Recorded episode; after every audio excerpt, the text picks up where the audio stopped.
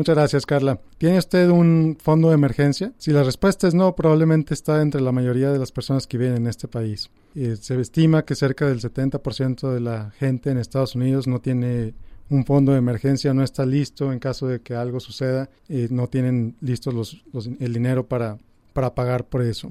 Eh, ¿Por qué sucede esto? Bueno, porque cada día de pago, la mayoría de la gente nos enfocamos en pagarle a todos los demás.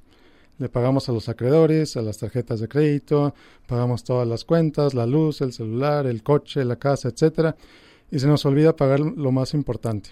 ¿Qué es lo más importante? Pagarnos a nosotros mismos. ¿Qué quiere decir esto? bueno, tú trabajas cada quincena, trabajas cada mes, cada semana, cada día para pagarle a todos los demás y te olvidas de pagarte a ti. En realidad esto es lo que deberías hacer primero. ¿Cómo le podemos hacer? Imagínate empezando con una hora de tu sueldo cada semana. Si te pagan cada semana, agarras una hora del valor de tu sueldo, por ejemplo, si ganas el salario mínimo, agarras 7.50 y lo pones en un cochinito. Cada semana. Si te pagan cada quincena, ahorras dos horas de cada quincena y así. Eh, y ponlo aunque sea en un cochinito para empezar. ¿Cuál es la meta? Es muy importante que tengas una meta. Ese cochinito es especialmente para emergencias. Si algo pasa, si te, se te truena una llanta, si necesitas un, llamarle a un plomero, si algo pasó que no estaba en tus planes, ese cochinito está para eso, para ayudarte a resolver ese problema. Entonces, si tú empiezas ahorrando una hora de tu sueldo cada semana, la primera meta es tener 100 dólares. Llega a 100 dólares, una vez que llegues ahí, pon una meta más grande. Vamos a decir 300 dólares.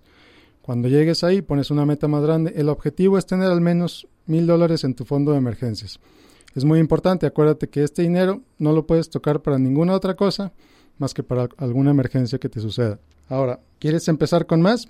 Estamos en época de impuestos. Mucha gente está recibiendo ahorita su reembolso de, de parte del IRS tal vez incluso de Hacienda en México. ¿Qué tienes que hacer? Toma una parte de ese reembolso y ahórralo. Se estima que el, reembolso promedio en Estados Unidos es cerca de 3 mil dólares por persona. Entonces, si tú recibes algo similar, toma 500 dólares, ponlos en una cuenta en un banco, en una unión de crédito y empieza tu cochinito de emergencia. Si sigues esto, te vas a encontrar con la satisfacción de que tienes el dinero listo en caso de algo suceda y en vez de estresarte para ver dónde consigues el dinero si algo pasa, inmediatamente vas a tu cochinito y lo sacas de ahí. Y bueno, terminamos mi comentario de la semana. Para ustedes, Miguel Gómez, Noticias MBS.